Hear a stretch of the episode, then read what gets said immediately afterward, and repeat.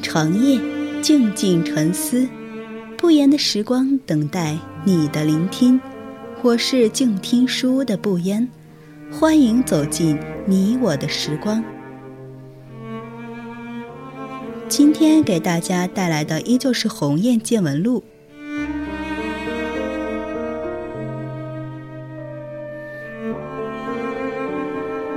鸿雁见闻录》是二零零六年武汉出版社出版的图书，作者是林白。《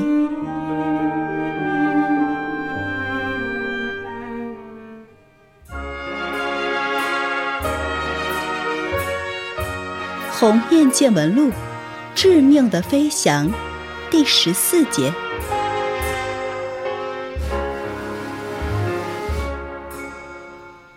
我常常在夜里到那个院子里去，我看到月光照在盛开的黄色菊花上，它的影子安静地潜入北诺的墙上，就像他心爱的宠物一样，忠贞不渝。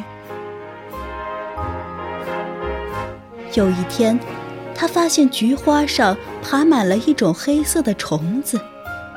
他费了整整一个下午的时间，也没能把它们摘清。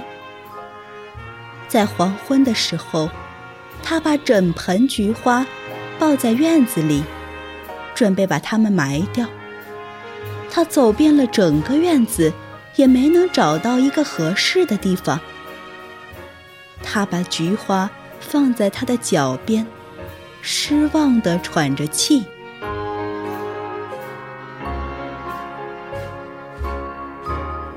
这时，他忽然看到一株长着灰色花朵的玉兰树，他好生奇怪，因为他以前从来没有看到过这样一棵树，他也从来没有在任何地方看到过这种银灰色的玉兰花，就像有一群灰色的鸽子静静地卧在树枝上，这些花朵或鸟儿。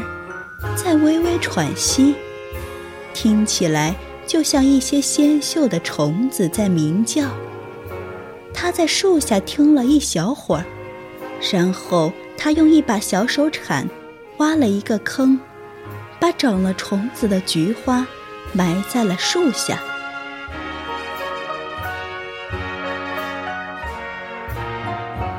从这天起，他常常在黄昏或深夜。看到这株长着灰色玉兰的树，他常常凝视它。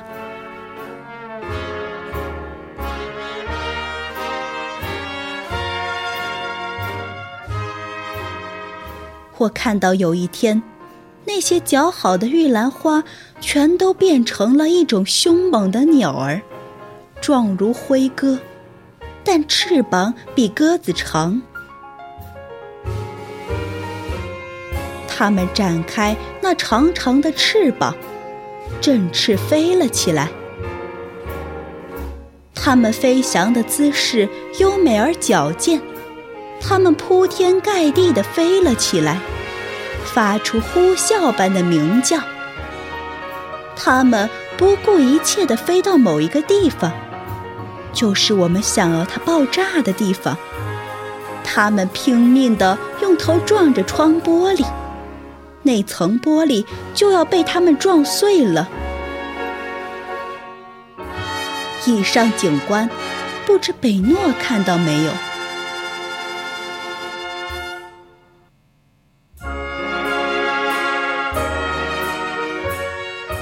登陆回来之后。又到张自忠路看资料。我没有到那里去会他，我开始着手写一部电视连续剧。我很少把那些我想到的东西写在纸上，我只是一遍遍在我的内心看到它们。事实上，我并没有写，我只是想象有这样一部电视剧，它将由未来的女性电视台播出。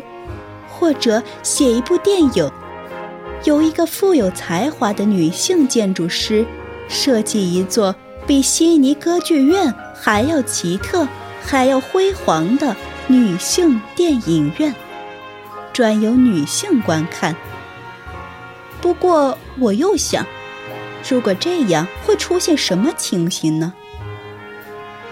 女人们会不会因这个电影院不接纳男人而对他毫无兴趣呢？或者，他们即便去，也因为没有男人而不是修饰衣衫不整呢？这些都是问题。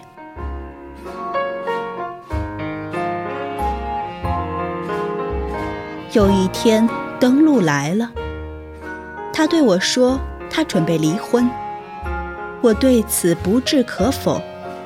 登陆说：“高岗的书我准备动手写了，要写他个三十万字。”我不置可否。登陆说：“我这一段时间要住在你这里，免得有干扰。”我不置可否。后来我问：“那谁来做饭呢？”登陆说：“莫非还要我来做？”我们默默的相处，组成了一个客气的互助组，实行 A A 制。经常外出吃牛肉面、饺子和蛋炒饭，力气活归登陆，比如爬高拎重；针线活归我，比如掉了一个扣子，或者登陆的西装底边脱了线。在秋风渐凉的日子，我们一致觉得两个人比一个人暖和，即使除了睡觉，我们两个人并不挨在一起。但眼前有一个人，就是比眼前空荡荡的要暖和。特别是在有风、三级以上那种的日子里，无论登陆还是我，都不想让对方出门而独自留在家里。于是我们同进同出，形同一对恩爱夫妻。这样的日子使我认识到。这个与我们同进同出的人，就是我们的爱人。那个时期，有一个著名的电视连续剧正在播放，有一首歌，每个晚上都响起它哀婉的旋律。谁能与我同醉，相聚年年岁岁？谁能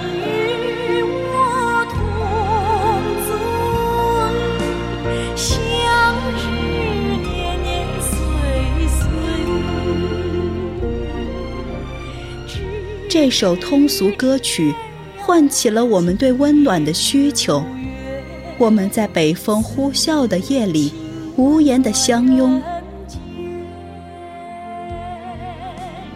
北风在我们的窗外经过，我们各自想：时光就像风和流水，永远不再回来。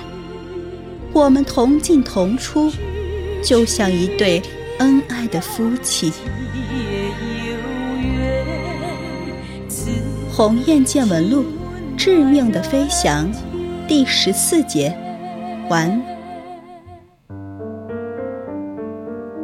感谢您的聆听，我是静听书屋的不言。如果你喜欢我的节目，可以在节目单中搜索“不言时光”。我们下期再见。